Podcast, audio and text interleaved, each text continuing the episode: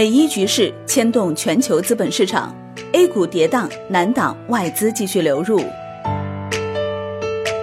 发射导弹，客机坠毁，隔空喊话，中东地缘政治局势的骤然变化，让全球资本市场有些猝不及防。连正沉浸在春季躁动行情暖流中的 A 股，也不禁打了个喷嚏。八号。国际局势变化与快速上涨后的调整需求相叠加，引发 A 股三大股指震荡下行，沪指失守三千一百点关口。截至收盘，上证指数报三千零六十六点八九点，跌百分之一点二二；深证成指报一万零七百零六点八七点，跌百分之一点一三；创业板指报一千八百六十二点七点，跌百分之一点六一。权重股明显回调。与国际局势关联度较高的黄金、军工等板块则大幅上涨，但是 A 股的震荡调整并没有改变北向资金今年以来的流入趋势，特别是在昨日尾盘，北向资金加速流入，全天净流入额十四点二三亿元。瑞银近日发表报告，调高了对亚太股市的盈利及指数预期，并认为中国资本市场仍是值得超配的市场。在过去的近二十个小时，美伊局势变化莫测。一月八号早间，一则消息震动全球市场。作为对美军打死伊朗军事指挥官卡西姆·苏莱曼尼的报复行为，伊朗方面八号凌晨向驻有美军的两个伊拉克军事基地发射了数十枚导弹。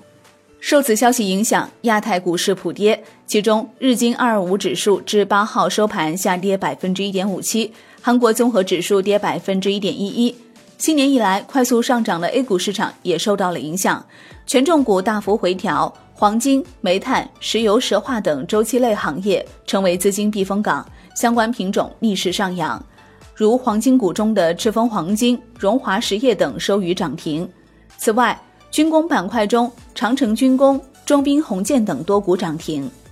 临近昨日午间收盘，波折再起。一架乌克兰波音737客机在伊朗起飞后坠毁，机上共有一百八十名乘客和机组人员。但从国际市场的表现来看，担忧情绪并未扩大。欧洲主要股指集体上涨，德国 D X 指数涨百分之零点七一，法国 C C 四零指数涨百分之零点三一，英国富时一百指数涨百分之零点零一。对于此次地缘政治事件，多家研究机构也发表了自己的看法。国信证券表示。短期看，投资者应回避结构性调整风险，合理调控仓位，把握反弹潜力板块中龙头个股的低吸机会，注意回避问题公司解禁减持、业绩下滑、退市预期等板块个股的调整压力。展望后市，华泰证券表示，从日历效应和宏观数据空窗期的角度考虑，红包行情或会延续至春节前。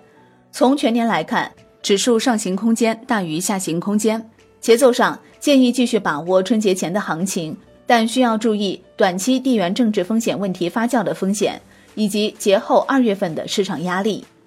截至昨天收盘，北向资金合计净流入十四点二三亿元，其中沪股通净流入四点一四亿元，深股通净流入十八点三七亿元。今年以来，北向资金密集加仓了多只周期股。新年前四个交易日，也就是一月二号、三号、六号和七号。中国建筑股价累计涨幅百分之七点一二，在此期间，北向资金的持股数量也从去年底的八点六六亿股增至十点七四亿股，增幅达百分之二十四。此外，赣锋锂业、光伏产业相关的通威股份、基建相关的冀东水泥、中南建设等，新年以来均获得北向资金加仓。一月六号，瑞银发布报告，上调了整个亚洲地区的 GDP 增长预测。认为亚洲经济增速可能已在二零一九年第四季度触底，并将自此环比加速。瑞银将该区域企业 EPS 增长率预测从百分之八上调至百分之十一，以体现更好的宏观形势。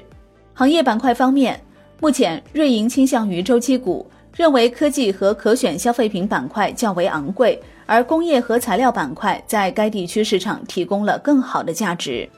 瑞银还特别看好中国资本市场，认为其仍是超配方向。好的，感谢收听，更多内容请下载万德股票客户端。我是林欢，财经头条，我们再会。